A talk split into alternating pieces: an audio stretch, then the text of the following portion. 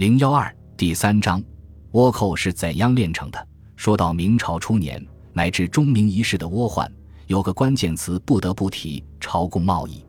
明朝初年，日本室町幕府之所以几次在明朝的压力下主动捕杀倭寇，甚至送倭寇头目到明朝治罪，其原因不仅仅是居于大明强盛的国力，更有对朝贡贸易巨大利润的垂涎。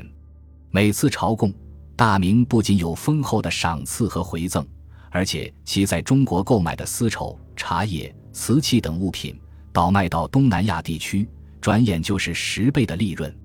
朱棣时期，明朝屡屡以取消朝贡贸易相要挟，加上彼时明朝国力强盛，对朝贡的管制限令森严，沿海更囤积重兵，因此但凡大明发怒，日本方面就立刻致歉补倭。用此法和平解决倭患问题，几十年来屡试不爽。但是在朱棣死后，事情却起了变化。从明宣宗朱瞻基开始，明政府对日本朝贡使团的限制日益放松。朱棣时期，日本每次朝贡的人数、规模、携带货物都有严格的限制，但从宣德年间开始，管制逐渐松弛，日本使节经常夹带私货到中国贩卖。包括明朝三令五申的违禁品武士刀，有时候使臣私自夹带的物品，甚至比官方贸易的货物多十倍。日本使臣每次到来也非常跋扈。永乐七年（公元一千四百零九年），即发生过日本使臣在南京殴死平民的事。当时刑部要求严惩，朱棣最终从宽，只是让日本方面赔偿死者家属千两白银。此后，日本使臣更加跋扈。宣德五年（公元一四四百三十年）和宣德七年（公元一四百三十二年）发生了两次日本使臣殴死中国商人的事。明宣宗仅发文申斥。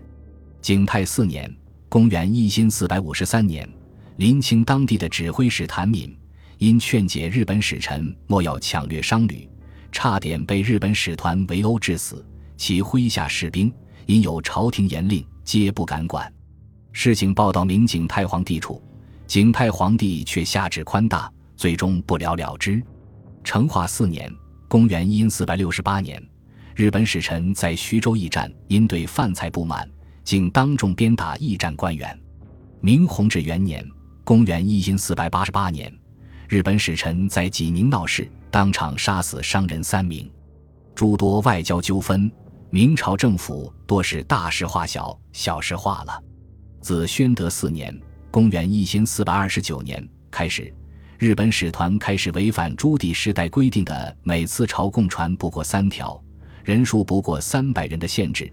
其使团常携带武器和士兵，遇到中国军队，则出使勘合与之贸易；如遇到平民百姓，则大肆抢掠、烧杀之后扬长而去。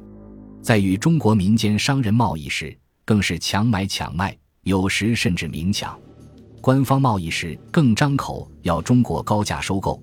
一旦中国官员有所犹豫，他们立刻威胁说：若买卖不成，到时候大批倭寇杀到，抢掠贵国沿海，你负得了责吗？所以，大多数时候，明朝方面选择忍气吞声，花钱买太平。即使如此。沿海依旧时常有倭寇骚扰，最严重的一次发生在明朝正统四年（公元一千四百三十九年），四十多艘持有明朝勘合的日本船突袭浙江地区，攻破台州、宁波、定海三卫，一路荼毒平民无数。尤其令人发指的是，他们抓到孕妇，皆用武士刀剖开孕妇肚腹，取出婴孩，挑在刺刀上为乐。